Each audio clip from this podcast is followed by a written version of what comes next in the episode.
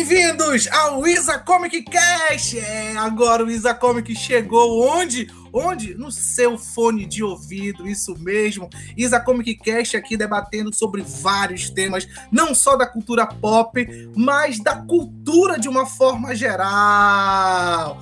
Palmas ao Isa Comic Cast, é um novo momento do nosso trabalho Isa Comic. O Isa Comic está lá no YouTube, que você pode conferir alguns vídeos que nós fizemos. O Isa Comic está lá no Instagram também, né? Tem muita gente conhece aí o nosso projeto maravilhoso, tá? E agora entramos na podosfera, entramos no podcast.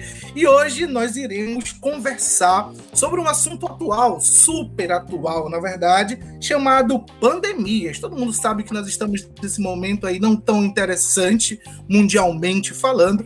E surgiu essa ideia de gravarmos um podcast falando das pandemias que aconteceram ao longo da história, e, é claro, sempre relacionando a indústria do entretenimento, a cultura pop. Isso mesmo, então tá começando mais um episódio de Isa Comic Cast. Então vamos lá, galera. Todo mundo sabe que nós estamos vivendo um período muito complicado mundialmente falando. Mas não é por isso que nós vamos parar de produzir conteúdo para vocês. Pelo contrário, estamos aqui nesse trabalho árduo de produção de conteúdo. E hoje, no tema Pandemias na cultura pop e na história, reunimos um timão para tirar aí dúvidas da galera, tá? E aí eu vou apresentar agora para vocês esse time nota 10 do Isa Comic Cast, o episódio piloto. Vamos lá! Emanuel Sodré, Olá, pessoas. Eu sou Emanuel Sodré. E se você não está no lockdown, você merece um presidente melhor. é, esse é o. O Emanuel não perde. Estamos também com Luiz Augusto. Fala, galera. É uma alegria imensa poder participar desse novo formato da galera do Isacômica e produção de conteúdo de alta qualidade. E queria dizer que o contágio que a gente tem que aceitar, o único é o da democracia. É isso mesmo, Luiz! Grande mestre, grande comunicador isabelense. E é claro, o nosso convidado especial, ele, o grande Cristiano Lopes. Fala aí, pessoal. Muito obrigado desde já, galera do Isacomic, pelo convite. Uma satisfação enorme estar fazendo parte desse projeto. Eu sou o professor Cristiano Lopes, sou professor de História e eu vim aqui também para dizer que História é melhor que Matemática. e olha só, gente, hoje nós temos um tema bem interessante que se chama Pandemias na Cultura Pop e na História. Hoje nós vamos falar um pouquinho sobre as grandes pandemias aí que que deixaram é, esse nosso mundo extremamente abalado e sempre associando essas pandemias, é claro, à cultura pop, aos, aos filmes, aos animes, às séries. E por isso que nós convidamos hoje, mais do que especial, esse cara chamado Cristiano, tá? que vem ali dar todo o suporte histórico que nós temos no meio né, dessa, dessa nessa loucura que nós estamos vivendo. Cris, vamos lá, vamos iniciar. É, a gente vai falar bastante de filme, vai falar bastante aí de séries ao longo do cast, mas nós temos que falar um pouquinho do, do contexto histórico. Esse contexto histórico, e, e, Cristiano, o que é que tu tens a falar desse momento que nós estamos vivendo, né? E queria também é, pegar esse gancho do professor Alex, que vai servir também para o professor Cristiano no que ele for responder. É, quais, as, quais as características que se repetem é, professor, socialmente falando, das pandemias que o senhor vai abordar aí com a referente à Covid-19?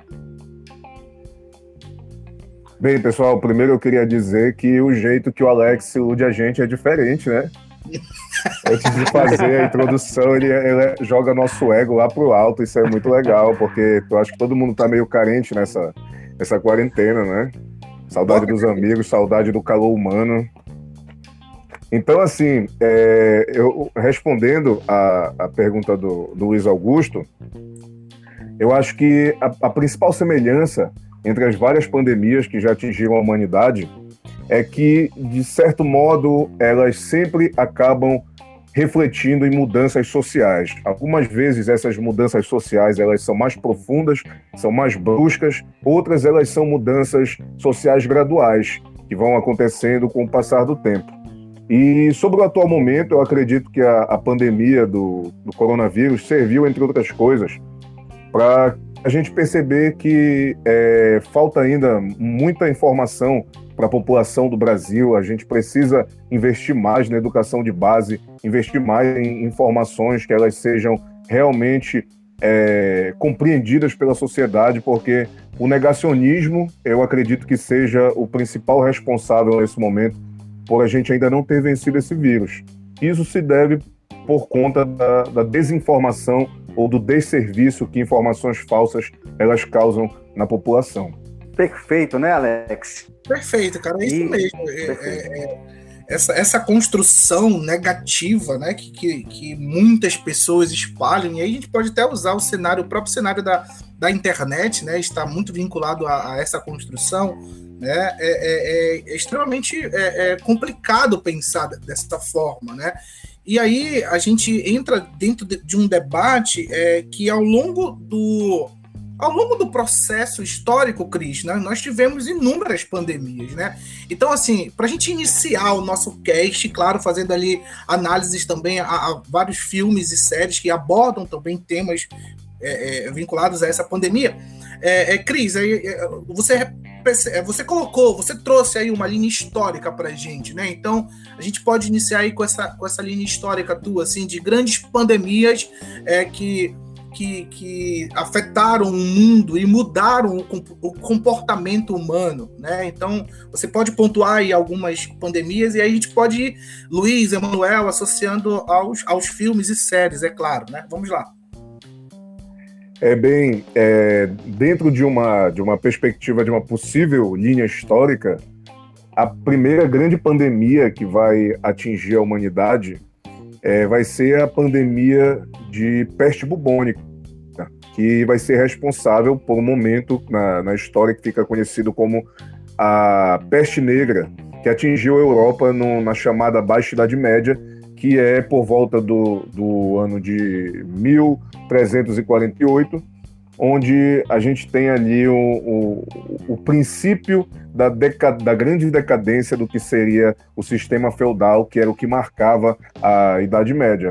E dentro da história, o, o principal ponto que nós compreendemos a respeito da, da pandemia de peste bubônica é justamente isso, essas mudanças que essa pandemia ela vai causar na sociedade. É, eu, eu, destaquei algumas para trazer aqui hoje nessa conversa, e entre elas tem a questão até mesmo do enfraquecimento da fé católica. Por qual razão? É importante que a gente lembre que na Idade Média a, a sociedade ela era regida pelos moldes que a, a cristandade, que a Igreja Católica, ela designava para a sociedade. Então, quando chega a, a pandemia, a chamada peste negra, e a proporção dessa doença ela é devastadora no momento em que a Europa vivia momentos de fomes, vivia momentos posteriores a grandes guerras, como a Guerra dos 100 Anos, vivia também ali um intenso fluxo de pessoas por conta do renascimento comercial.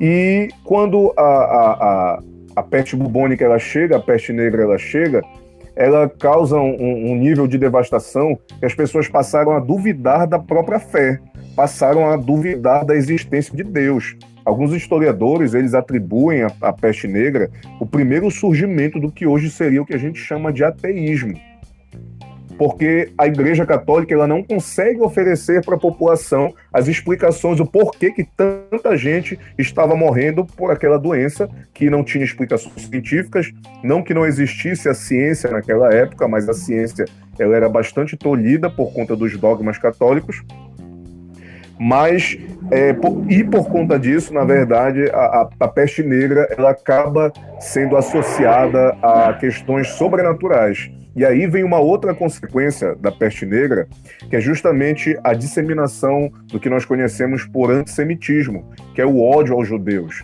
O ódio aos judeus ele existe desde o processo de diáspora, quando é, os judeus eles são expulsos da sua terra natal pelo Império Romano e se espalham por toda a Europa. E eles passam a ser considerados povos sem pátria, são invasores na casa alheia. E quando a, a, peste negra acontece, os judeus eles vão ser usados como bodes expiatórios da peste negra. Por quê? Porque as condições de higiene dos, dos judeus ela era melhor do que a maioria da população. Então, muitos judeus eles não foram atingidos pela peste negra, o que serviu para criar no imaginário europeu que os grandes responsáveis por terem levado a peste negra para a Europa e por disseminarem a peste negra seriam os judeus sempre a, a, as pessoas correrem atrás de um bode expiatório, né? Fala da peste negra sobre os judeus, os estrangeiros, né? e hoje a gente vê a questão da, da China, né? Está é, tá sofrendo com isso, né? A gente vê na internet muita postagem assim, com teor xenofóbico, né? é, atribuindo né, ao povo chinês né, a culpa por o mundo estar tá sendo assolado né, por, essa, por essa pandemia. Né? Inclusive aos hábitos alimentícios, né, os hábitos alimentares né, do, do, povo. E o pessoal esquece que é, a H1N1 veio do porco, né? Isso. A, a, a gripe aviária veio das aves, do frango, do peru. Então, acho que não dá para relacionar assim o, o, os hábitos é, alimentares de um povo com, e culpar ele, né? Eu acredito que a proliferação, a disseminação da, de, desse tipo de doença, ela esteja muito mais ligada ao, aos hábitos da humanidade em determinados momentos da história. É, a, a, as grandes pandemias, elas foram, elas encontraram o solo fértil justamente nessas questões da falta de saneamento básico, da falta de higiene e nas condições insalubres que grandes populações viviam e vivem até os dias de hoje. E, e isso também... tu for estudar o vírus, né, como o vírus funciona na, na, na, na natureza, é, a gente tem relato de vírus aí de milhares de anos atrás e, e que surgiram né, e sumiram porque os povos antigamente eles não se misturavam tanto, né? Hoje em dia, é, o, uma, uma pessoa está num lugar, no outro dia ela passa Isso. por um aeroporto, né? Quantas pessoas teve contato até voltar, né, para o seu país de origem? É, antigamente a gente, o ser humano não tinha tanto contato assim. E daí vem é. o termo pandemia, né? Pandemia é quando atinge, né, várias, várias regiões no mundo, né? Interessante porque a gente pode fazer uma conexão com uma obra que é uma obra de arte, um filme de arte, não é baseado numa, numa literatura profunda do Humberto Eco, mas que a, que a cultura pop acabou abarcando justamente pelos professores de história quando levam isso para os, para os seus alunos nas salas de aula, que é o filme O Nome da Rosa, não é? Sim. Que mostra muito, que mostra muito essa, é, essas contradições, principalmente em relação ao espírito científico, não é? Que está aflorando e que a dogmatização acaba é, escamoteando, acaba obliterando. Então, o nome da Rosa é um, é, é, acaba se tornando um, um, um ícone pop. É, e o, aí você tem algo bem abordado pelo Cristiano, né, sobre a peste negra. E lembrando que a peste negra ela matou mais de 50 milhões de pessoas, né? 50 milhões de pessoas morreram, né? É, pela peste negra e ela era transmitida exatamente pela pulga dos roedores, olha só. Assim, lembrando que no contexto da, da peste negra, né, eu acho que uma das coisas que mudou em relação aos hábitos das pessoas, o Cristiano pode confirmar, sistema de coleta de lixo, né? Sistema de esgoto, eles foram aparecer primeiro em decorrência do, dos, dos, esforços, né, de, de diminuir, né, a questão dos ratos e tudo, né, a infecção pela, pela peste bubônica, né?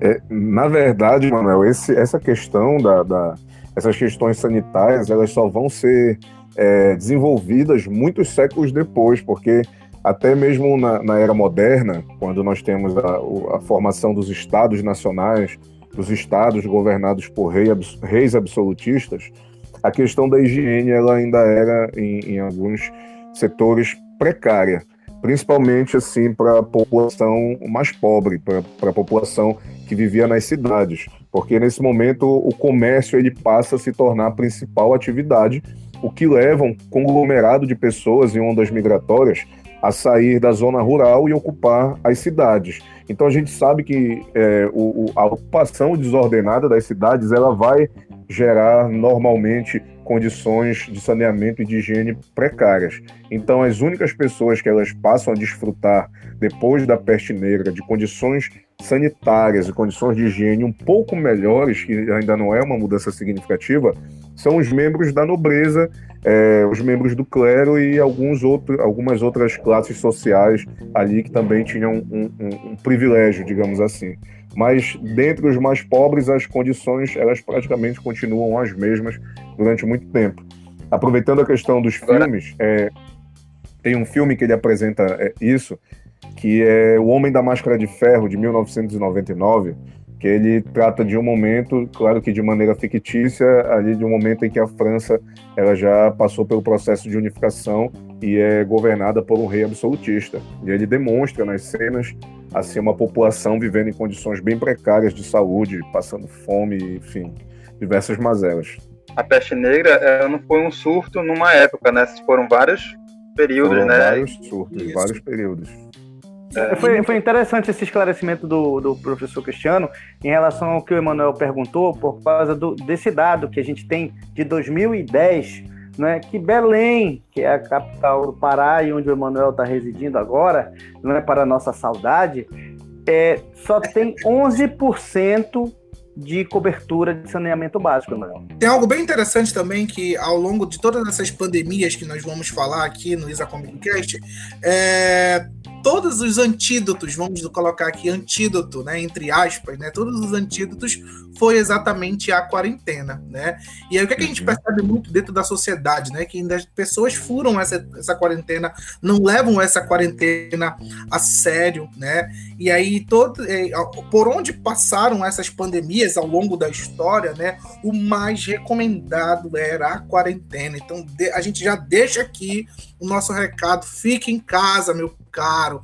Fique em casa assistindo suas séries, fique em casa assistindo seus filmes, seus animes, tá? tá? A quarentena é o mais indicado a toda pandemia. Não é isso, Luiz? Com certeza. E fazendo ping-pong aqui para o professor Cristiano, eu queria perguntar para ele, nessa, nessa possível linha histórica que ele está descrevendo para nós com tanto talento, esse espírito anticientífico, ele é recorrente Parece óbvio perguntar isso, professor, mas, mas eu não sei se é tão óbvio assim perguntar. O que, que o senhor tem a dizer sobre isso?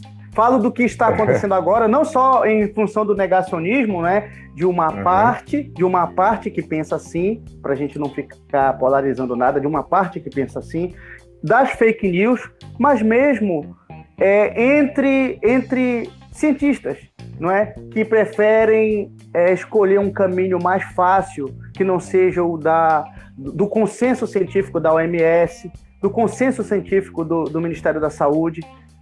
É assim, Luiz, sobre essa questão da ciência, a peste bubônica ela também vai ser responsável pra, por dar aos cientistas, é, ou melhor dizendo, ao pensamento científico, um pouco mais de espaço nas organizações sociais e urbanas, digamos assim.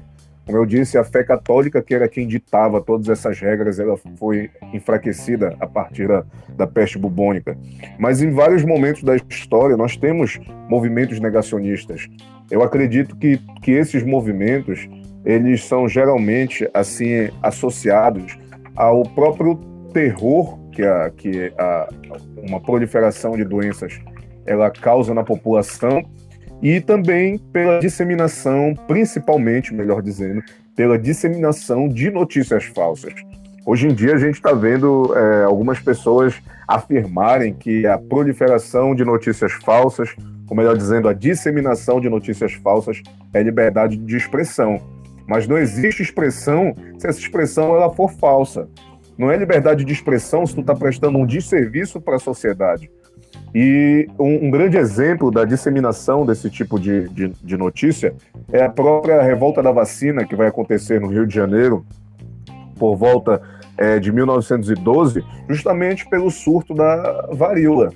A varíola ela é a doença considerada mais antiga de toda a história. Eu, os historiadores eles acreditam que a varíola ela tem aproximadamente 10 mil anos. E essa, essa teoria ela parte de algumas evidências, como por exemplo a múmia do, do, do faraó Ramsés V do Egito, onde quando foi encontrada a múmia, é, é, existem nessa múmia evidências da, das bexigas que a varíola causa na pele. O que seriam essas bexigas? Elas são erupções na pele, são bolas de pus que se formam e mesmo depois de, de a, a, mesmo depois de algum tempo, digamos assim, ela deixa cicatrizes. Então, na, na múmia do faraó Ramsés foi encontrada a varíola e a varíola ela vai ser responsável é, por um surto, por uma epidemia na, na cidade do Rio de Janeiro. Inclusive, professor, tem um documentário, que é um filme de 2001, não é? Chamado Sonhos Tropicais, que é da ah, direção, direção do André Sturm.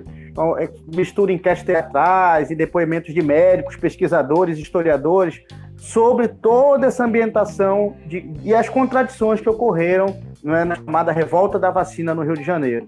Só uma coisa que eu queria pontuar é que a varíola, hoje em dia, ela está erradicada né, só existe em laboratórios, está completamente erradicado. O último caso foi em 1977, graças à OMS, graças à ciência. Então, acreditem na ciência e confiem na ciência. É, é verdade. É verdade. E, então, a, a pergunta que eu fiz para o professor Cristiano foi pertinente, não é? Em relação, professor, a, a, esse negacionismo que se repete historicamente e essas inverdades que hoje chamamos de fake news. Em relação à questão da liberdade de expressão, é, não existe liberdade de expressão quando você injuria, quando você calunia e quando você difama. E principalmente jamais vai haver liberdade de expressão quando você usa esses três elementos que são crimes, não é? De maneira arquitetada, financista, com uma máquina tecnológica para atingir a honra, para atingir os seus adversários. Então, liberdade de expressão jamais vai ser isso. Inclusive, até aqueles que advogam pela liberdade de expressão têm que lembrar que nenhum direito fundamental é absoluto.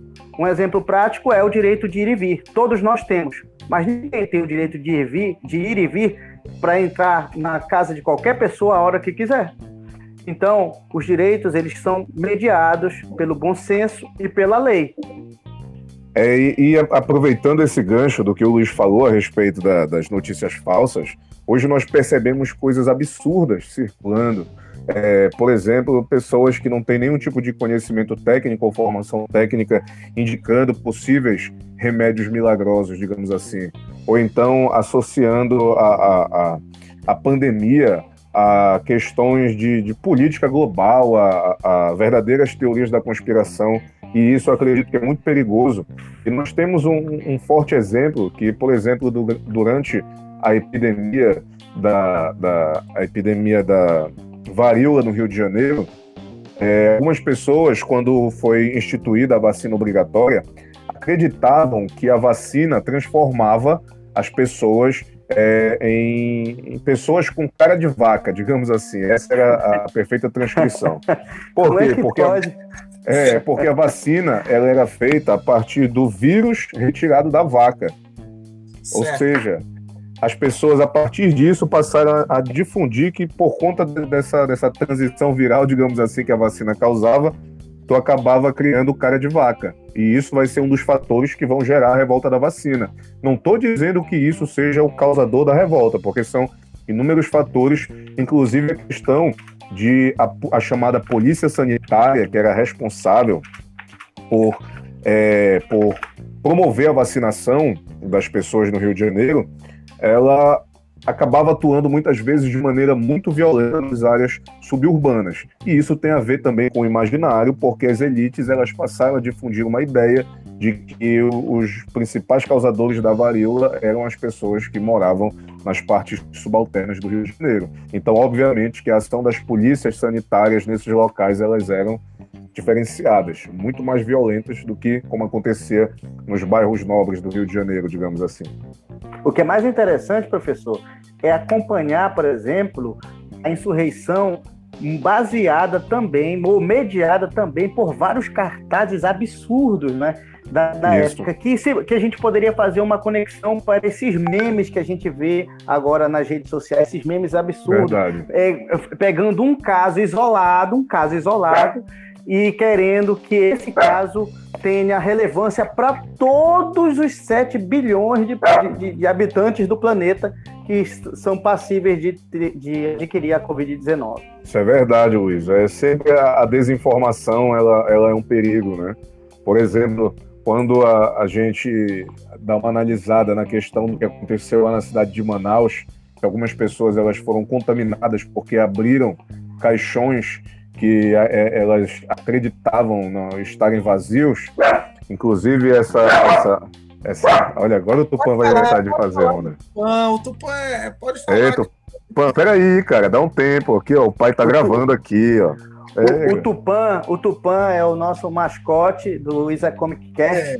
e ele tá, e ele tá é, latindo aí para avisar que ele não concorda com fake news nenhuma. É? De Verdade. maneira nenhuma. É... Aí tá certo. Tupã ele é um cachorro comunista. Ele é, um, um, dia veio uma cadelinha aqui em casa, ele deu até o lençol dele para ela dormir. Achei incrível isso. incrível. E a comida dele, é, ele tem princípios sociais bem. Tá né, bem Tá sendo bem criado, Tupã. então, pessoal, dando continuidade é, nessa questão, é a mesma coisa o que aconteceu é, é, sobre esses caixões, e a gente percebe que pessoas ligadas ao governo difundiram esse tipo de informação. E isso é muito grave, cara. Isso é muito grave porque o papel do Estado é proteger a população e não colaborar para que esse tipo de coisa aconteça. Na época da, da, da gripe espanhola, por exemplo, nós vamos ter uma, uma ideia parecida que é sobre o chamado chá da meia-noite, que as pessoas acreditavam que o, o, o, o, as pessoas que estavam internadas elas recebiam um chá mortal que servia para diminuir a, a, as taxas de, de, lotação dos hospitais. Então, é, isso era usado também como uma bandeira política. As pessoas usam as pandemias também como bandeira política, de acordo com os interesses do, dos grupos. Isso é bem interessante. Professor, o senhor falou aí da peste negra, não é? Que é a mesma peste bubônica, isso? Me, me vá me, me, orientando aí. O senhor falou... Na verdade, a peste bubônica ela vai ser responsável pela peste negra. A peste negra não é a doença em si, mas é o fenômeno. Perfeito. Muito bem. O senhor falou também da do Rio de Janeiro, não é? Da que varíola. É a, da varíola, a revolta da vacina. Qual, ou seja, o senhor falou de duas já. Qual seria a terceira? A terceira, Luiz, seria a gripe espanhola, que eu inclusive citei agora há pouco, que essa é, nós podemos considerar assim, a que tem as grandes familiaridades com o atual momento que a gente está vivendo. Porque a gripe espanhola ela chega no Brasil por volta de 1918 no momento em que as autoridades elas negligenciaram totalmente a existência dessa doença. Para a gente compreender o, um pouco disso, é só perceber o nome que a, a pandemia ela vai receber: gripe espanhola. Passa para a gente a ideia de que a gripe espanhola ela surgiu na Espanha. Na Espanha. Mas não, é um, um, um não existe um consenso a, ainda entre os historiadores, mas acredita-se que, na verdade, a, a gripe espanhola ela seja oriunda dos Estados Unidos, ou então de uma certa região da Ásia. Só que por que gripe espanhola? Porque naquele momento a gente estava acabando de sair da Primeira Guerra Mundial e os veículos de comunicação, quando eles não eram censurados em vários países do mundo, eles serviam aos interesses de grupos políticos, digamos assim. E o único país que, que foi é, incessante nessa questão da divulgação da doença foi a Espanha. E por isso que a Espanha acabou recebendo a fama, digamos assim, negativa de que o, a, a doença, a influenza, ela havia surgido na Espanha. Muito Ótimo. bem. Esse, esse Cristiano é, é, um verdadeiro historiador, rapaz. O homem é bom. Tô dizendo que o jeito que ele ilude a gente é diferente. O, o, Começou. O homem, é, o homem é espetacular. O homem é, é Não, e tem algo bem interessante que o Emanuel falou aí sobre questão de hábitos, né? É, de alimentação das pessoas. E aí a gente pode fazer um, um contraponto aqui interessante que eu que eu estava fazendo uma pesquisa essa semana. Por exemplo, a HN1 ela tem muito a ver com a pandemia de hoje do coronavírus, sabe por quê? Por exemplo, se você pegar a China, né? A China ela, era, ela consumia muito é, é, carne suína. Tá? E aí, quando aconteceu a gripe suína, o H1N1 e tal, né, os chineses eles tiveram que, que matar os porcos. Então, as grandes fazendas, enfim, de, de porcos, né, tiveram que incinerar os seus porcos, enfim. E isso, é, como eles consumiam muito esses, esses porcos, esses porcos eles foram mortos, né, devastados, porque eram ali transmissores é, da gripe, eles, eles tiveram que mudar os hábitos alimentícios dele, no caso, né, os, os hábitos alimentares e tal, e consumir outros tipos de animais, né? E aí entra toda a situação aí vinculada, né, a esse tatuzinho aí, supostamente, que seja o, o, o hospedeiro, né? Vamos dizer assim, da, da, do que nós chamamos hoje de Covid-19. Então é um dado bem interessante, né? E, e, é, desses hábitos de, de alimentação do próprio ser humano. É aquilo, né? por mais que, que existam aí as teorias da conspiração, de que o vírus surgiu em laboratório e tudo, se as pessoas estudarem mais, né, como, como o vírus surge na natureza, né, ficaria bem mais claro, porque os cientistas começaram a mapear, né, o nosso genoma, descobriram que eu acho que 8% do nosso genoma são vírus que se, se associaram né, com, com, o nosso código genético com o, com o passar dos anos e tudo, e hoje em dia a gente carrega no genoma humano é, uns e outros vírus aí que, que fazem parte do que é o ser humano. Né? Em relação à questão dos arquétipos, né? eles, eles se repetem do ponto de vista não só do comportamento, mas da mentalidade, das estruturas da mentalidade, sejam elas imprensa, governo, entende? Um, um exemplo para ilustrar essa pergunta que, que o Luiz acabou de fazer é a questão das quarentenas, né? Que em vários momentos da história nós já tivemos decretação de quarentena, mas é, em praticamente nenhuma delas as quarentenas elas foram levadas a sério. A, a, a pandemia de varíola, que chegou até aqui o, o Pará, por exemplo, por volta de 1855, foi decretada uma quarentena. As pessoas elas foram convidadas a ficarem dentro de casa, digamos assim, e o, o governo instituiu um, uma medida que era é, tiros, de, tiros de, de, de, de pólvora que eram disparados nas esquinas. Por quê? Porque eles acreditavam que o fumo, ou seja, a, a fumaça do estouro da pólvora, ela era um, um remédio para acabar com a varíola, digamos assim. Óbvio que isso não surgiu efeito nenhum. Só que os comércios, eles não foram fechados.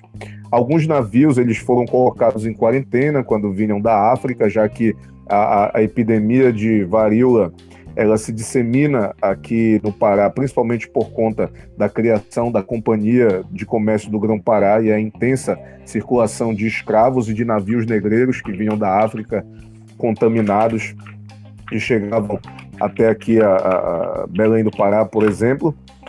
Só que, como eu disse, o comércio e as demais atividades elas continuaram funcionando, o que não trouxe um efeito prático para a quarentena. Durante a gripe espanhola, nós também vamos ter quarentena, só que vai ser uma quarentena bem mais é, rígida, digamos assim.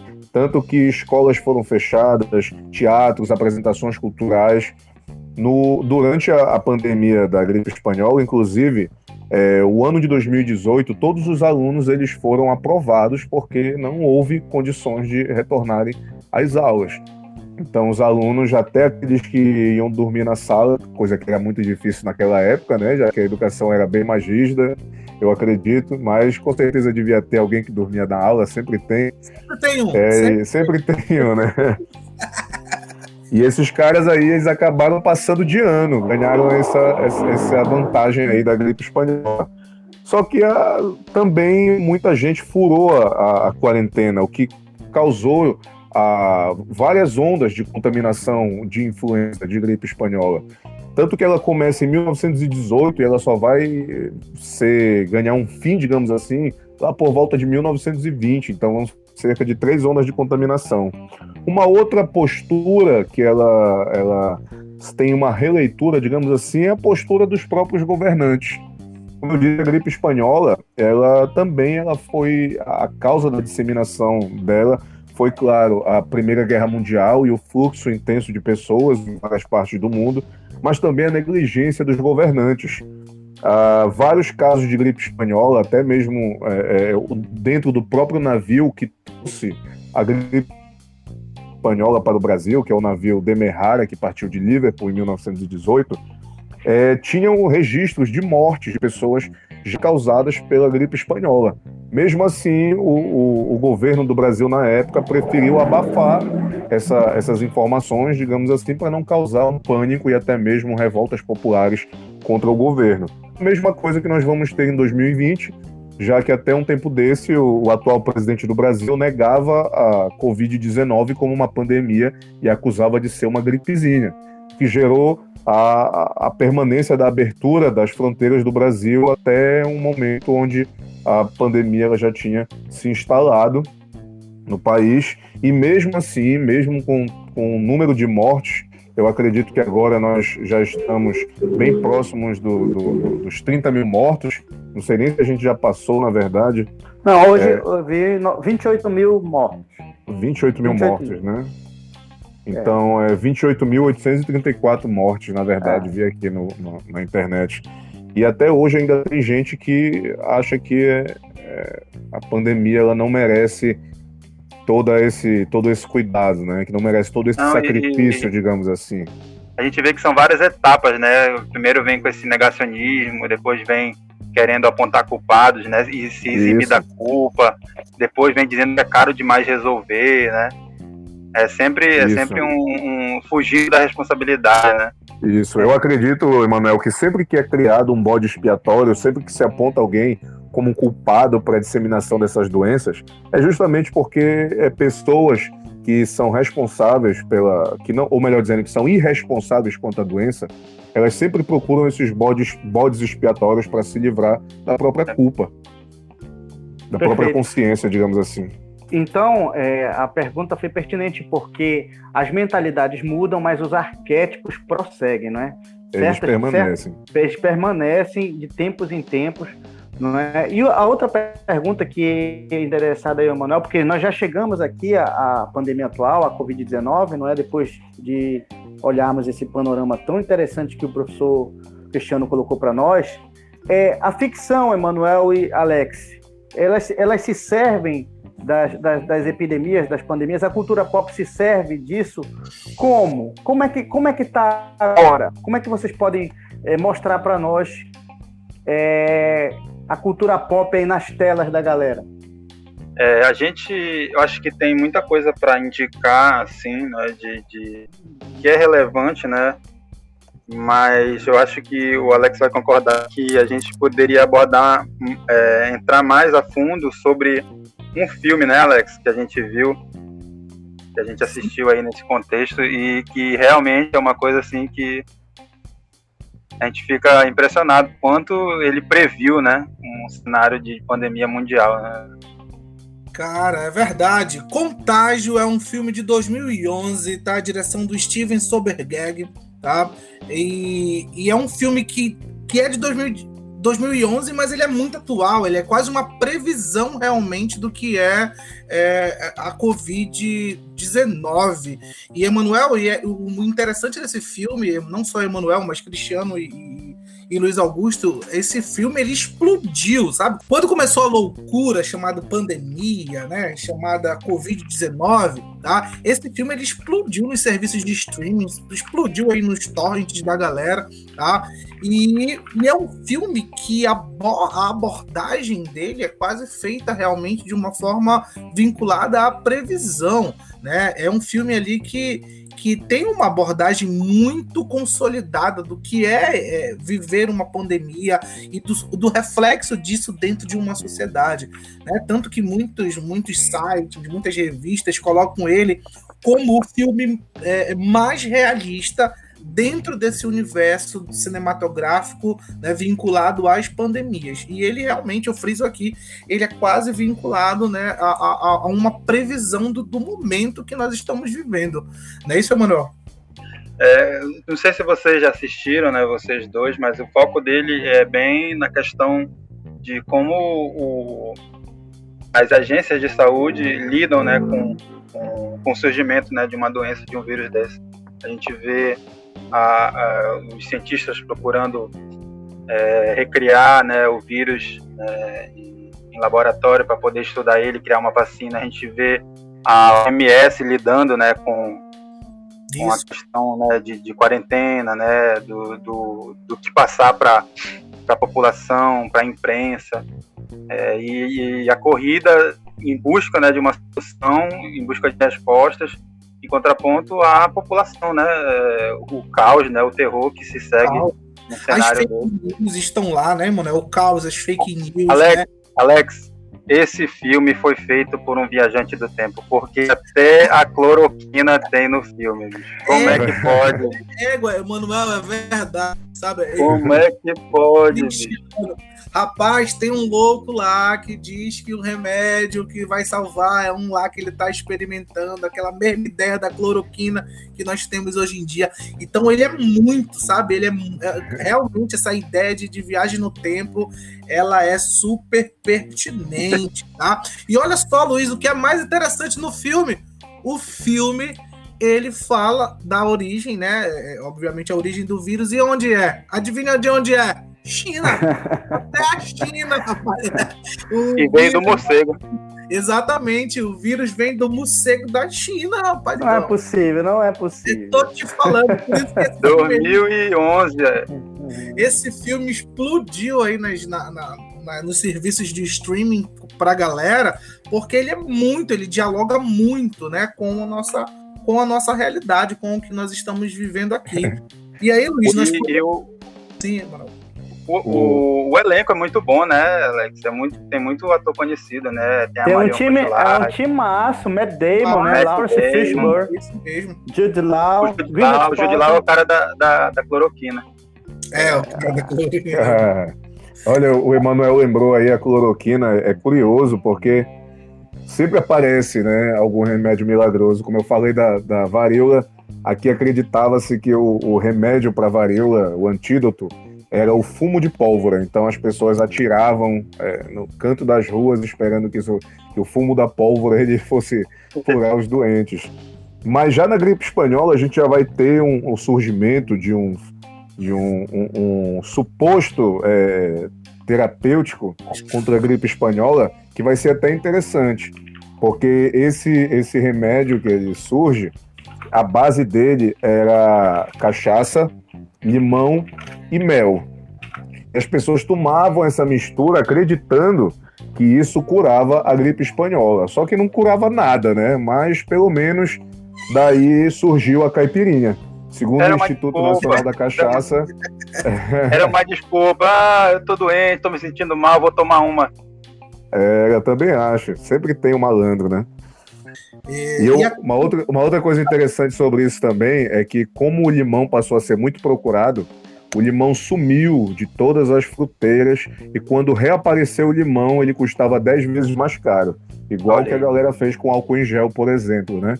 Teve um dia que eu comprei o álcool em gel pouco antes da pandemia por 5 reais. Fui ver agora na pandemia tá 17. É, terrível. A pandemia ela mexe com tudo, né? Mexe com o comércio, mexe com hábitos, enfim. E dentro da cultura pop, a gente pode relacionar é, Luiz Augusto, Emanuel e Cristiano é, os filmes assim mais realistas dentro dessa abordagem vinculada a pandemias, né? Você tem o Contágio, que é um filme de 2011 que nós acabamos de falar. Um vírus ele com origem no morcego sai da China, se espalha e obriga o mundo a ficar em casa. Super familiar, né? Com, com a pandemia que nós estamos vivendo aqui no, com o coronavírus, tá? Tem outro filme interessantíssimo chamado Enigma de Andrômeda de 1971, tá? Um satélite cai nos Estados Unidos e traz um vírus vírus desconhecido que começa a matar as pessoas da cidade. Outro filme que hoje eu estava assistindo, no dia desse cast eu estava assistindo, que é Epidemia, um filme de 1995, tá? Onde você tem um macaco contrabandeado. Olha só, Luiz, um macaco contrabandeado na África carrega um vírus do Ebola. Que Esse aí eu acho que eu, que eu já assisti no Tela Quente da Vida tela quente. Eu acho que ele já, já passava na tela quente, na, na, na, não sei se passava também ali na sessão da tarde, tá? E aí ele fala sobre o ebola, né? Que, que tra, é, transmitido ali dentro de uma cidade dos Estados Unidos, né?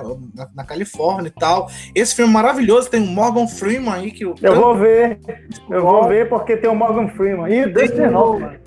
Isso, tá? O Morgan Freeman mata. Tem Kevin Space também no Epidemia, tá? Olha só. Então nós temos aqui é um, um filme sul-coreano também chamado A Gripe. Ele é um filme de 2013, tá? E ele também trabalha é, é, essa questão de pandemias. Então valorizando também o, o cinema sul-coreano que está em alta aí desde que Tá, na verdade está em alta com Parasita, né? Já, eles têm maravilhosas produções ao longo do, da história, né? Mas eu acho que Parasita deu esse boom, não deu, Emanuel, ao cinema da Coreia e tudo mais? Sim, sim. Pô, levou o Oscar de melhor filme no ano passado, né? Isso, o cinema ele é muito importante para a gente compreender é, o desenvolvimento o, e o crescimento das populações da humanidade. Porque o cinema ele reflete é, o, os momentos, eles refletem as mentalidades, as formas de pensar, de ler o mundo do, de diferentes momentos da história. Queria indicar também uma série da Netflix, que é Pandemia, né? Que já, já é uma série documental que está né, abordando esse caso que a gente está vivendo atualmente, né? Um retrospecto sobre é, várias outras epidemias que já né, passaram aí, o Ebola e tudo.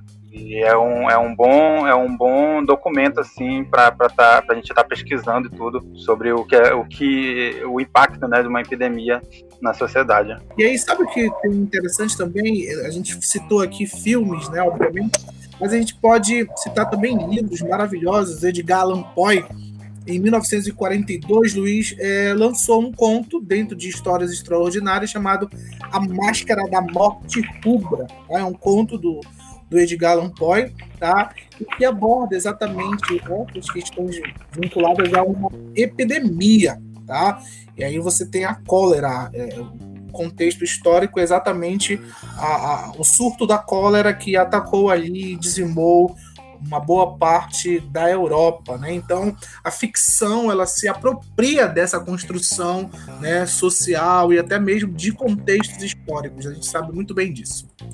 Professor Alex, o senhor citou muito bem o livro do Edgar Allan Poe, né? E eu queria citar A Peste, do Albert Camus, não é? que também fala desse processo aí de uma pandemia comportamental, né? de uma terrível epidemia que assombra a população né? e que fica sujeito à quarentena. E também é, desmistificar, aqui eu vou deixar esse, esse, esse, esse comentário no, no podcast, desmistificar que o amor nos tempos do cólera né, não trata propriamente da cólera em si. Do é? Gabriel Garcia Marques. E do Gabriel, do Gabriel Garcia Marques. E o professor Cristiano pode falar melhor da cólera. Mas, mas vale a pena ler o livro do Gabriel Garcia, Garcia Marques. Mas é, a cólera ela é uma doença é de grande importância para a gente compreender até mesmo a questão das desigualdades sociais existentes na humanidade desde sempre. E trazendo agora um, um, fazendo um link com a realidade aqui de Belém, nós tivemos é, duas grandes pandemias de cólera durante a história. A primeira delas foi no século XIX e ela vai acontecer aqui em Belém, vai chegar até Belém em por volta de 1855. E nós vamos ter uma outra pandemia de cólera que é na década de 60, por volta de 1961, que ela vai chegar aqui na, na América por volta de, é, de alguns anos depois, de 20 anos depois. E ela vai ganhar força necessariamente é, por volta de 1990 então a gente percebe o quanto que essas doenças, em outros momentos, elas levavam um determinado tempo para se disseminar, bem diferente do que aconteceu agora com a Covid-19, que em alguns meses ela já estava em todos os cantos do mundo. Mas a grande questão sobre a cólera é que o fato de ela ser uma doença que ela, é, tem, que ela ataca diretamente o, o, o sistema gastrointestinal, ela está ligada à falta de saneamento básico e à falta de higiene, já que as fezes de contaminadas elas acabam chegando até a, a água que as pessoas consomem. Então a, a, cólera é uma doença que ela acontece com muito mais força nessas regiões que são regiões mais insalubres. Aqui em Belém nós tivemos é, dois, do, dois grandes surtos, duas grandes pandemias de cólera atingiram aqui Belém e isso principalmente revelou a necessidade de a gente é, perceber que Belém precisava passar por um investimento maior na questão do saneamento básico, coisa que, como o Luiz citou lá no início, ainda não aconteceu, já que Belém só tem uma cobertura de 11% de saneamento básico. Eras, e, e Alex e Emanuel, esse Isaac Comic Cast é histórico e também já vai servir para a galera fazer o Enem, cara. Muita informação é. sensacional. É isso aí. Trazendo agora para os jogos, né? A gente pode citar alguns aqui que eu separei. É, saiu no ano passado, Alex, o A Plague Tale Innocence. Já ouviu falar dele? Maravilhoso, por sinal. Ainda não joguei, mas eu sempre acompanho gameplays e tal dele. É, é um jogo que se passa durante a Peste Negra, né? Ele tem, ele usa o contexto histórico da Peste Negra, mas ele, ele insere alguns elementos é, de, de, de, fantástico, né? E tudo. Mas a questão, a questão da Peste Negra, ela é, ela é o plot central assim do filme, e inclusive da mecânica do jogo. Muito bem. Então, Emanuel, eu estava vendo assim, que o grande forte desse jogo é a própria narrativa, né? E, e para você que, que utiliza aí o Xbox, ele está disponível no Game Pass, certo? É, outro jogo que a gente pode citar, que a sequência está vindo aí, né? Agora é dia 19 de junho, gente vai ter o lançamento de The Last of Us 2. Que você está esperando muito, né, meu amigo Emanuel? É, tô ansioso, fugindo dos spoilers. O meu amigo Emanuel já fiz até a pré-venda desse jogo. Eu tenho certeza é, disso. E o The Last of Us, ele se passa é, em um mundo pós-apocalíptico, né? Destruído aí, né? Por um mofo, né? Por um, um, um esporo que acabou né, com a população e transformou é, é, grande parte em, em zumbis. E, e, é interessante citar o The Last of Us a gente vê assim como, como a sociedade se reorganizou depois disso tudo, né? É, as cidades ficaram militarizadas, né? Viraram polos assim de quarentena. Ainda há o risco de contaminação, então é proibido sair de, dessas, dessas zonas, né? Que, que as cidades viraram. É, existem gangues, né? Grupos que, que são caçadores mesmo, que, que vão atrás de sobreviventes só para roubar seus pertences. É uma visão, né? De, do que seria, né? A sociedade depois que, que a humanidade foi praticamente extinta. Né? Muito bem, Manuel. E aí você, a gente pode citar também aqui o, o, a grande franquia, né, Resident Evil também, né, Manuel, que está associado a essa ideia, né, do vírus, né, o T-Virus lá em Raccoon City, depois se, se ganha uma proporção mundial, e aí ao longo dessa franquia maravilhosa, né, você tem essa abordagem sempre vinculada a essa infecção, é, o Resident é... Evil, ele também aborda a questão de zumbis, né? Mas é, é, ele tem um contexto de, de o vírus ter sido criado como arma biológica, né? Como arma biológica, muito bem. E agora, agora é, esse ano foi, lançou o remake do 3, né? Maravilhoso. 3, é, o original de PlayStation 1 foi lançado é, agora durante a pandemia, então, assim, foi assustador ver aquela introdução do jogo, né, que, que é feito com atores reais, né, repórter, as pessoas na rua correndo, né, a, repórter, a repórter falando que é que foi um surto, né, uma pandemia jamais vista na história, então foi, foi bem estranho ouvir a, aquela introdução do jogo, né, e não relacionar o que a gente está vivendo, né. E é verdade, Manuel. Eu ainda não tive a oportunidade de jogar Resident Evil 3, né? É, mas em breve vou jogar. Mas eu assisti muitas gameplays, assim, até de, de streamers que estavam fazendo é, a gameplay, assim, meia-noite no dia que, que, que, o jogo foi lançado, né? E aí, cara, na hora, com assistindo aquela, aquela cena, a gente pode associar diretamente ao momento que nós estamos vivendo. É, outro jogo que é, é é bacana lembrar é o Days Gone, né, que saiu pro PlayStation 4, né? E ele é também aquela coisa do pós-apocalíptico, de zumbi, mas ele me chamou a atenção por uma cena em que um personagem se toca, é, como foi o início do surto, né? E, e ele explica assim bem né, bem na nossa cara, né? Como se dá assim a, a questão da disseminação de um vírus, né? E tinha uma empresa lá que estava pesquisando, né, o vírus e tudo Aí um dos funcionários da empresa se tocou que eles estavam, que eles estavam fazendo lá não era uma coisa muito certa, né?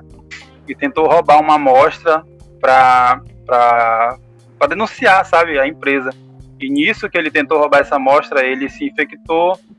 Aí, quando ele foi é, atrás do repórter, encontrar o, o repórter para fazer a denúncia, eles marcaram é, de se encontrar numa feira, né, do, no evento que estava acontecendo.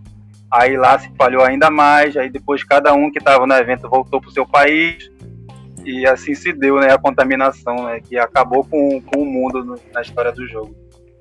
Emanuel, é, é interessante porque tu citou que no, o, o, rapaz que trabalha no laboratório aí no jogo, ele, ele percebe que é algo, digamos assim, perigoso e até imoral ter uma amostra do vírus, mas isso acontece na vida real, né? Já que a gente tem, por exemplo, os Estados Unidos tem, guardam até hoje no laboratório, que eu não me recordo o nome agora, guarda amostras do, do vírus da varíola. Mesmo ela tendo sido erradicada, mas é um perigo porque nós temos gerações mais novas que não foram imunizadas ainda. Né?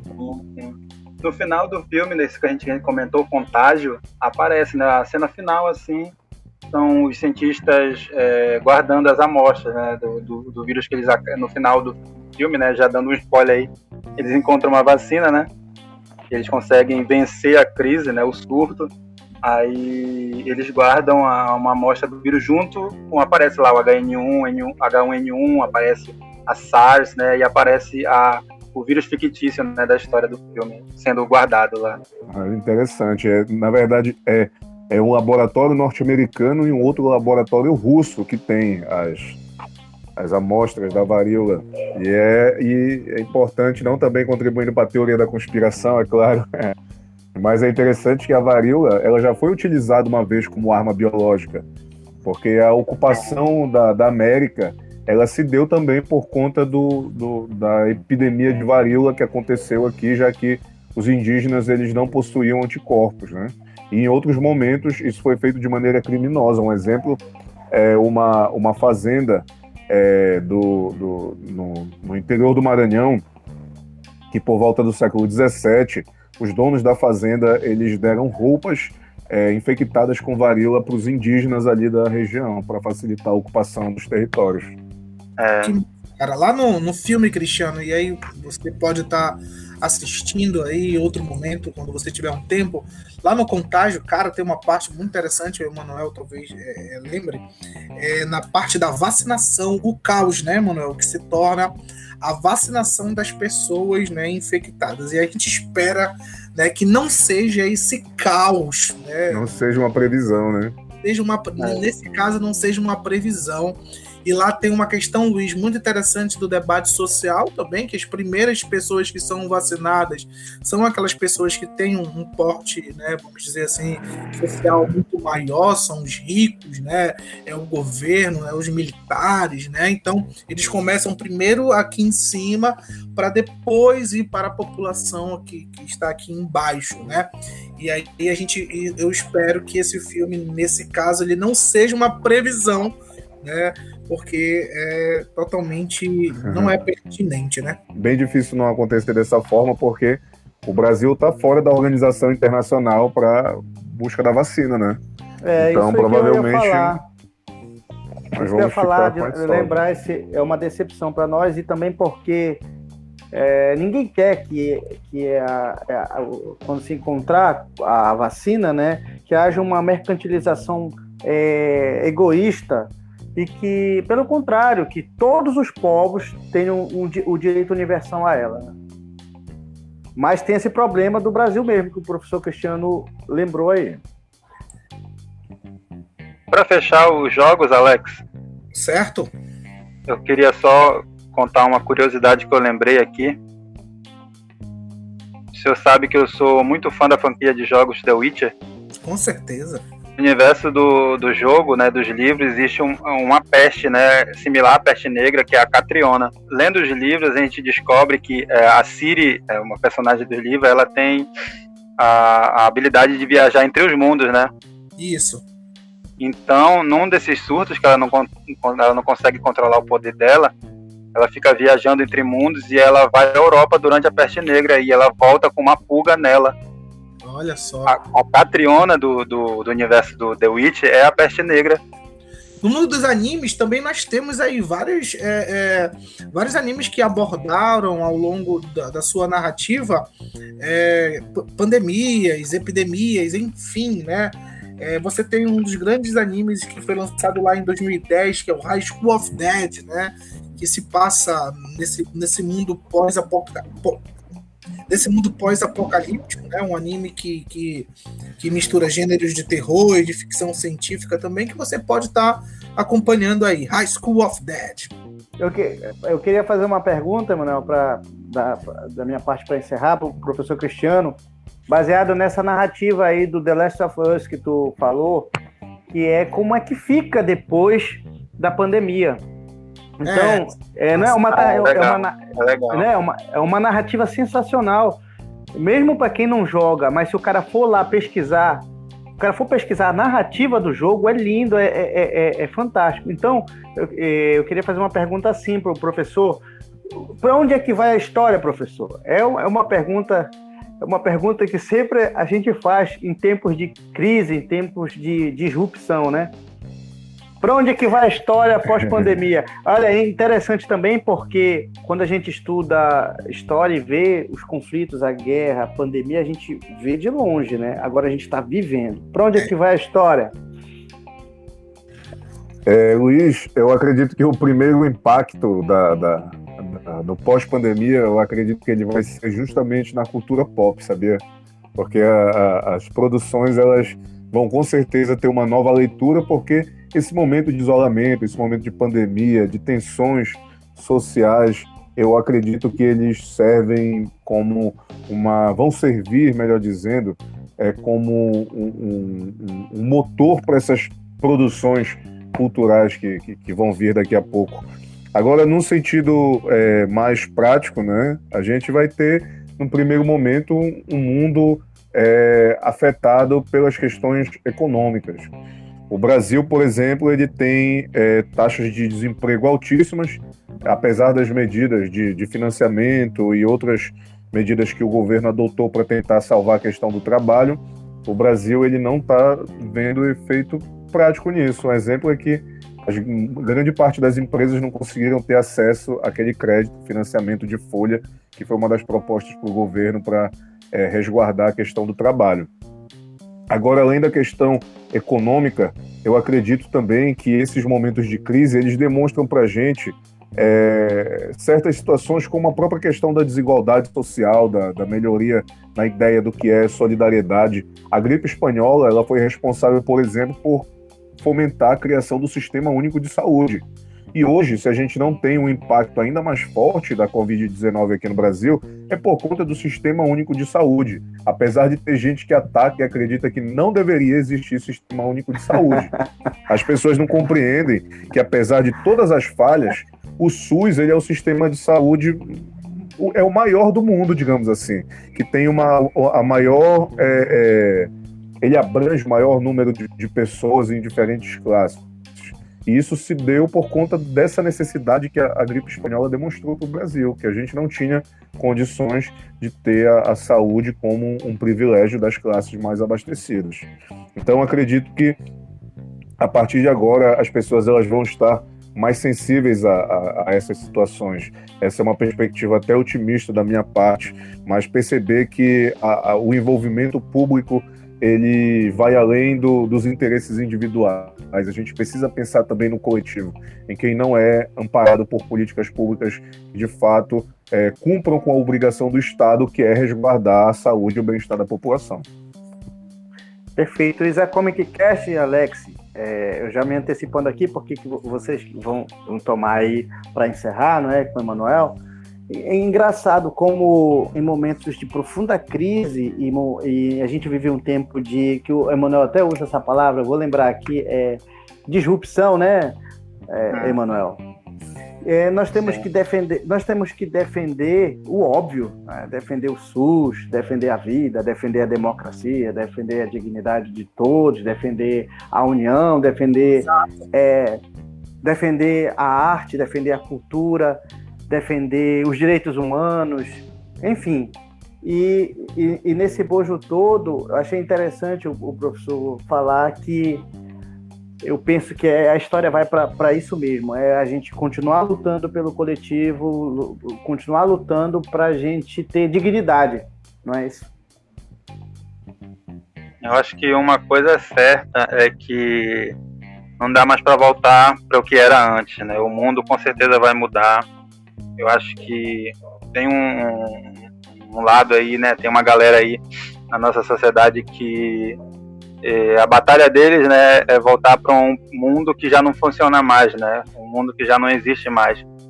Eu acho que, que o que a gente precisa a partir de agora, né, é, é dar mais ouvidos à ciência. É, eu acho que ali desde a educação básica estudar o que é um vírus, né?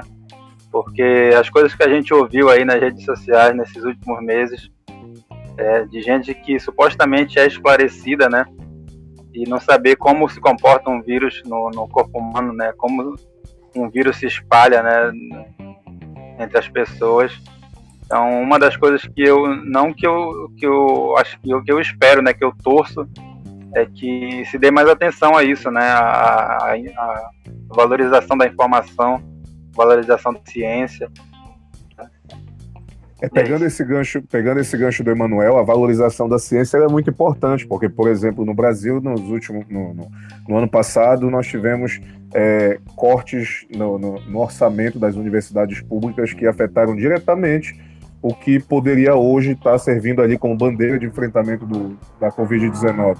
O SUS é tão importante, professor, que uhum. o, o país, o país mais poderoso do planeta, economicamente, militarmente, e até no seu staff cultural, a gente fala de cultura pop e a gente consome muito, é, muita, muitas produções dele, mas isso já está mudando também. É, eles estão à frente no número de contágio, no número de mortes da Covid-19. Estou falando isso porque perguntei para um estudioso da área, eu fiz essa pergunta a ele: por que os Estados Unidos, que é o país mais rico, está tá à frente é, nas estatísticas da Covid-19? A resposta que ele deu foi essa: não existe lá um sistema público de saúde como tem no Brasil, que apesar de, apesar de falhar aqui lá, está segurando tudo aí para quem não tem condições financeiras. E até para quem não... tem condições financeiras. Ah, essa questão da, do, dos Estados Unidos, no geral, né, eu, é um, eu acredito que é um consenso que a, as, os lugares menos abastecidos de, de, de, políticas públicas e de questão de dignidade, como o Luiz falou, ou sejam, as áreas mais pobres, elas são sempre as mais afetadas. E eu acredito que isso, já que nos Estados Unidos ficou muito claro, já que a, a maioria absoluta das pessoas que morreram ou foram contaminadas pelo, pela Covid são pessoas oriundas dos guetos norte-americanos, isso também gerou esse clima de, de insurreição na população, como que a gente está vendo agora com, a, com, as revoltas que estão acontecendo, se eu não me engano, é no estado de Minneapolis. Minneapolis. Com, a, com a, o assassinato do, do George Floyd, né? Um homem negro, um cidadão negro, por um policial branco. Que, e, e, esse clima de insurreição, eu acredito que vem de toda essa insatisfação, né, dessas desigualdades que, que o tradicional, a tradicional ideia que a gente tem do American Way of Life, do jeito americano de vida, ela geralmente oculta da gente que os Estados Unidos têm uma profunda desigualdade socioeconômica, assim como o Brasil. Eu só, eu só acredito que isso não aconteceu, esse tipo de insurreição aqui no Brasil, que às vezes é, eu considero até uma pena, porque a gente vê abusos sistemáticos do Estado todos os dias, como o número de crianças que são assassinadas em operações policiais completamente é, é, é negligentes isso só não aconteceu, esse tipo de revolta aqui no Brasil, justamente porque a gente tem um sistema único de saúde que ainda fornece uma, o, o aparato básico para dignidade, coisa que não está acontecendo ou não aconteceu nos Estados Unidos. Chegamos ao fim desse programa maravilhoso, o episódio piloto do Isa Comic Cast. Agradeço a esse timaço, Luiz Augusto, Emanuel, Cristiano, que deixaram excelentes comentários, excelentes informações. Né? Então, o, o Isa Comic Cast ele, ele não serve só para o entretenimento, né? Isso, Emanuel? Ele serve também como um objeto de informação e de cultura aí para você. Então, não deixe de acompanhar né, semanalmente o nosso podcast, tá? E deixo aqui os meus agradecimentos ao grande Luiz Augusto. Onde a galera pode encontrar o Luiz Augusto aí nas redes sociais? Deixe aí suas considerações finais, meu, meu grande amigo Luiz. Eu queria que eu que quero agradecer a, a vocês pelo convite, não é, de participar ao professor Cristiano aí, eu sempre estou aprendendo com ele, faço uma, uma questão imensa de, de ouvi-lo. Ao meu amigo Emanuel Sodré, a tia Alex, vocês que são assim incansáveis na luta pela, pela cultura, pela arte, não é? Pela educação aqui na, em Santa Isabel. E a galera pode me encontrar em Santa Isabel, porque eu sou parecido com Suassuna, que Deus o tenha. Suassuna nunca saiu do Brasil, eu nunca saí de Santa Isabel. E é só colocar lá no, no Facebook Luiz Augusto, eu estou no Instagram que vocês vão ver mais Santa Isabel do que a minha vida. Muito bem, grande Luiz Augusto. Agora vamos para Cristiano Lopes. Onde a galera pode encontrar o Cristiano aí? E suas considerações finais, meu amigo? Bem, primeiramente eu queria dizer que foi uma honra imensa para mim estar participando desse programa piloto do Isacomic Cast. Tenho certeza que vai ser um sucesso enorme, porque todos os projetos que o Alex, o Emanuel encabeçam. Eu sei que são projetos feitos com muito amor pela cultura, pela arte, e tudo que é feito com amor, com dedicação, com certeza a gente alcança o sucesso. E a Luiz Augusto, o Luiz Augusto disse que aprende comigo, mas na verdade eu que aprendo com ele há muitos anos. Cresci, na verdade, na, na, tendo o Luiz Augusto como referência de uma pessoa que tem uma forma de pensar que é democrática acima de tudo, mas que é um cara que está aí na luta, como todos nós, há muito tempo, e já tem contribuído muito, até por orgulho de ser isabelense, que é muito importante, eu acho que é algo que é, é necessário para as gerações que estão vindo depois de nós. E basicamente é isso. Quem quiser me encontrar, só colocar lá no Facebook, Cristiano Lopes. O meu Facebook ele é um Facebook bem democrático. Tem hora que eu estou falando mal do presidente, tem hora que eu estou falando de música, tem hora que eu estou compartilhando meme. Então é algo bem Aí só a partir de lá procurar, eu vou deixar um link lá no Instagram também. Lá no Instagram eu sempre posto no meu IGTV, ou melhor dizendo, na verdade postei só um, mas a partir de agora eu prometo que vai se tornar frequente. Vou postar uns vídeos lá no IGTV trazendo essas curiosidades. E quem sabe no IGTV aí eu não vou convidar o Luiz, não vou convidar o Emanuel e o Luiz Augusto para gente fazer uma conversa só, por lá também, e, um intercâmbio. É, é, o intercâmbio. E como eu sou, eu sou em, é, o pessoal fala aqui em Santa Isabel, né, entrosado, eu vou falar pro Alex aí, pro Emanuel, convidar já o professor Cristiano para participar da live do Isa Comic, né? Que tem muita coisa boa para sair por lá. Isso mesmo, isso foi um recado bem importante, Luiz. Toda quinta-feira nós estamos lá no Instagram do Isa Comic com as nossas lives, sempre chamando aí um convidado mais que especial para a gente debater sobre temas variados. Então, toda quinta-feira live do Isa Comic lá no Instagram. E agora vamos para o fundador disso tudo, grande o mestre Emanuel Sodré. Onde a galera que encontra Emanuel Sodré e suas considerações, meu amigo? Bem, é, vocês podem me encontrar aí na qualquer rede social, se digitar lá Emanuel Sodré, aparecer um barbudo, é eu. É, e... Um bardo. Deixar aí, né, a, a mensagem, né, de que estamos na ativa, estamos com, com vários projetos novos aí. Sigam nossas redes sociais, o Isacomic, Underline Studios, né, que a gente tem muita novidade aí é, é, para você estar tá consumindo aí, né, nessa época de pandemia e, né, quando é, com certeza a gente né, é, conseguir superar nesse né, momento aí, aprender as lições. E é isso. Defendam o SUS, acreditem na ciência e fiquem em casa se puder. Deixar para pra gente se aglomerar quando tudo isso acabar, né? Verdade. É. Muito bem, muito bem. Então chegamos ao final do Isa Comic Cast. Valeu por escutarem a gente. Um grande beijo e viva a cultura pop. Não esqueça de seguir as nossas redes sociais e de dar like nas nossas publicações. Valeu, um grande abraço e até mais.